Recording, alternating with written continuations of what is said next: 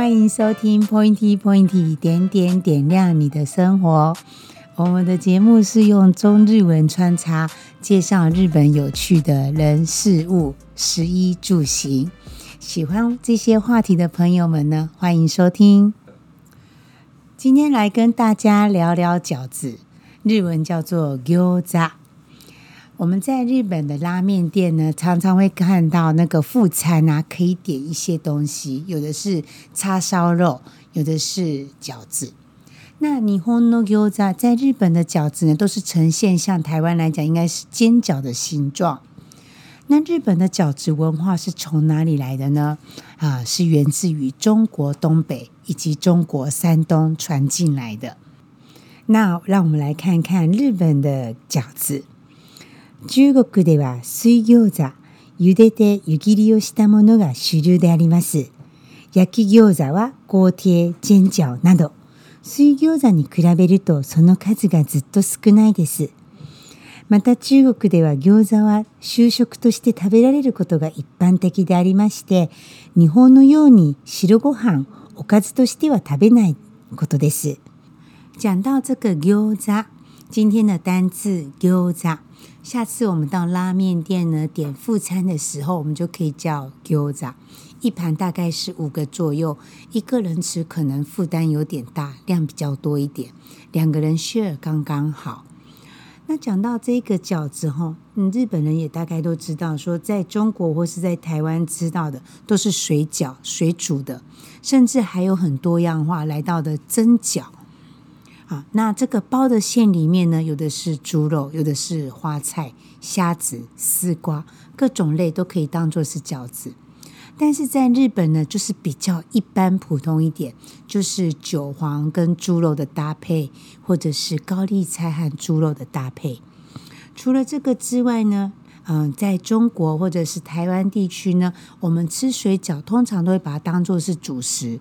一次我们去点个十个到二十个就非常的饱，可是日本在吃饺子的习惯呢就非常的不一样，他们是白饭呢配饺子煎饺，把煎饺当做是一道菜来吃的。那在日本呢提到这个煎饺 gyoza，啊非常有名的一个连锁店叫做 gyoza no osho 王酱的饺子。这家店呢，现在台湾也有开分店了。那这一家饺子，当时在两千年初期的时候呢，他们是到中国展店，但是在十年之间呢，陆续把展开的店也都收起来了。那这个故事呢，嗯，我们今天也来读读看哦。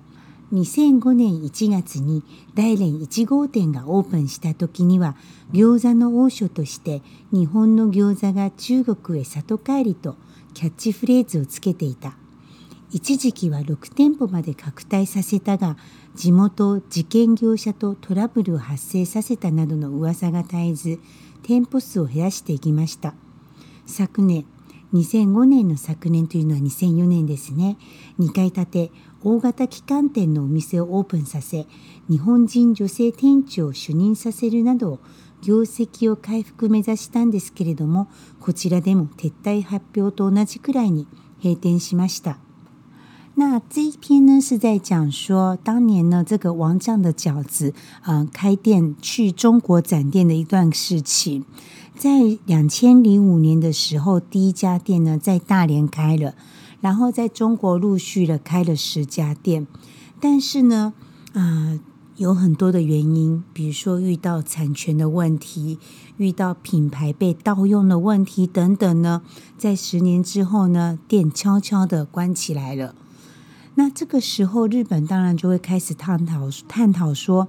哎，为什么这么大的连锁店在日本是这么受欢迎的？王酱饺子在中国是没有办法开的呢？于是呢，这边就有一些几篇探讨。他说哈，中国では水餃子がメインなのに焼き餃子にこだわりすぎことやオープン当初から最後までターゲット客が日本人なのか中国人なのか曖昧だった点なども業績不振の大きな要因だと思われる。这边呢，这个有一位记者就写到说，有人就想这个王酱的饺子啊，到了当地去开。那他的客人是针对中国的当地客人，还是说针对日本人呢？这一点呢，有可能是就是这个日本的连锁饺子店在中国呢没有成功的原因之一。除了这个之外呢，嗯，確かに餃子発祥と言われる中国東北では、特に餃子の味にうるさい。焼き餃子は水餃子の残り物を翌日焼いた家庭の残り物という人もいる。これは事実だ。しかし焼き餃子をメインメニューとして提供して人気を集めているローカル店が存在することも事実なのだ。也就是说，日本的一些记者在观察这件事情的来看呢，嗯、呃，在中国的饮食习惯以及日本的饮食习惯有很大的差别。因为在水饺来说，以华人地区是把它当做是主食，并且呢，华人呢，尤其是中国的东北地区，可以说是水饺的发源地，非常重要的一个主食。居然有一个外来文化，日本人再回来的时候，他们会认为味道是不到地的。这个味道不到地之外呢，在吃饭的时候点菜会发现，在中国呢，水饺是一盘满满的元宝上桌，但日本呢却是一盘五粒，然后一碗白饭上来。这个文化的不同的习惯呢，让这个新鲜的期过了之后，中国的消费者呢很少再去这个连锁饺子店消费，也是原因之一。再加上说，呃，以煎饺或者是锅贴来讲，传统在中国呢是呢把前一个晚上的剩菜呢包到这个水饺皮，然后去煎，当做下一餐的主食来吃。样这样子当做是像我们台湾的一个叫做，诶，或者叫龟更鸡卷的概念的时候，把这个东西拿来当主食，在中国当地的人也觉得不是那么的适应。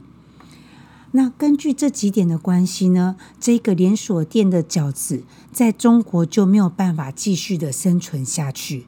再来呢，还有一个问题呢，我是发现到说，在记者写的这一篇报道里面，有人提到，日本の欧州に比べて中国での味が悪かった。餃子はまだいいが、エビチリなどの一品料理や丼物、特にラーメンはひどく。ローカル店のリマイル料金を出して食べる価値はないと、味についての評価が大変厳しかったとクラブで言根据呢，嗯，住在大连的日本人所传述的是说，在大连所吃到的这个连锁店的菜，比在日本味道差很多。水饺算是说还可以，但是其他的中华料理，譬如说是嗯，糖醋类的啦。或者是 A B G D，嗯，那个四川的干烧虾仁，这些味道呢，在中国里面吃就觉得已经是走味了。那这个情况其实我们在国外常常会碰到，很多台湾的菜到了国外之后，我们吃到都会觉得不好吃。那在日本，觉得中华料理已经是融合了当地的味道，符合当地人的口味，所以他们会觉得说，嗯，在日本吃连锁店里面的中华料理，每一道菜都非常的好吃，而且都喜欢吃有点带勾芡、勾勾的感觉。可是这样子的方式的中华料理带到了中国之后呢，或者是带到了台湾，我们就会觉得，哎，这怎么怪怪的，好像四不像，到底这是什么样的味道？这到底叫做中华料理？中华料理是属于中国的哪一省？因为实际上呢，在中国没有叫做中华料理这样的一道菜，要么就是四川菜、湘菜、四呃，或者是广东菜、上海菜，是有很明确的省份的菜。所以，其实“中华料理”这个四个字呢，其实是给海外人士、在华人地区以外的人士来用的一个菜的种类的代名词。那这样的情况之下呢，这家连锁店的经营在中国呢就越来越困难了。那在台湾呢，目前好像有开了几家连锁店，我是还没有去吃过，准备想要去试试看。我希望下次能去的时候呢，能够品尝到的味道是跟日本一样，我就会觉得很开心。因为现在是疫情之间哦，没有办法出国，那还是蛮想念当地的一些食物。啊，也很想念当地的拉面、饺子，或者是中华料理、日本式的中华料理，我也很想念。特别是它的那个干烧猪肝呐，或者是味增炒高丽菜跟五花肉，嗯，这个是只有在日本的中华料理店吃得到的两道菜，我非常的想念啊！哪一天我一定会去试试看的。好，那今天我们的聊天呢就到这里，感谢您的收听。喜欢我们的节目，可以到我们的 FB 粉丝网 Pointy 点点留下您的回馈。下次再见，拜拜。